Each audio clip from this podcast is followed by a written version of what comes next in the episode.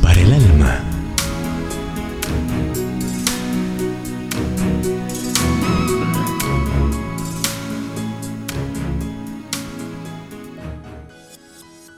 El desaliento. Sed sobrios y velad, porque vuestro adversario el diablo, como león rugiente, anda alrededor buscando a quien devorar, al cual resistid firmes en la fe.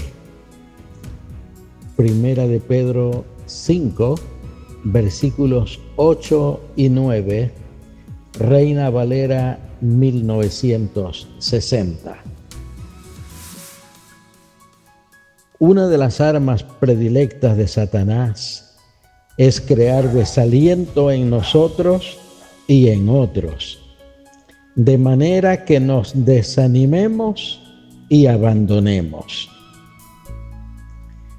Se cuenta que una vez el diablo quiso retirarse de su diabólico quehacer y puso en venta todas sus armas.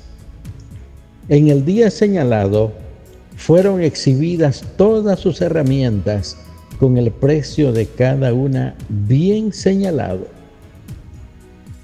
Una de ellas tenía un precio mucho más alto que las demás. Le preguntaron por qué.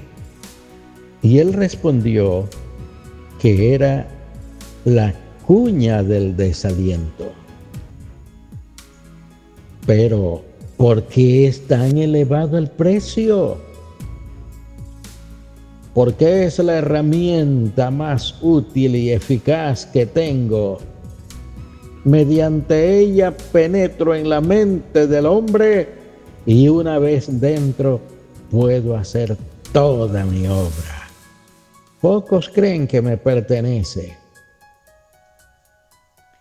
Según el cuento, el precio era tan alto que nadie la compró y el diablo sigue usándola.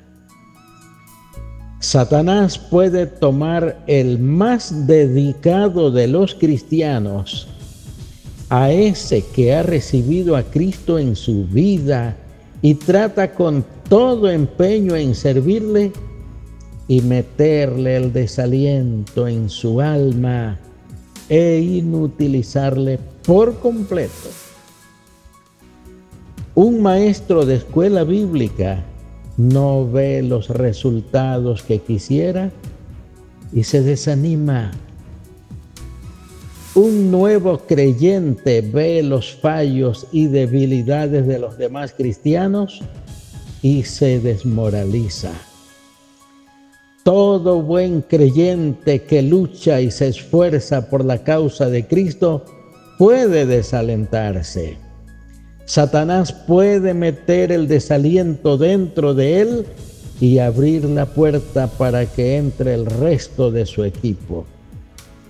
Él puede romper la vida del mejor con la cuña del desaliento. Por eso, todo creyente debe ser capaz de vencer el desánimo, la crítica, el rechazo, la ingratitud o de lo contrario, el diablo se aprovechará de esa circunstancia. Oremos. Padre Santo, estamos advertidos contra esta sutil arma diabólica, el desaliento. Ayúdanos para ser siempre optimistas animosos y alegres. En el nombre de tu Hijo Jesús lo rogamos. Amén.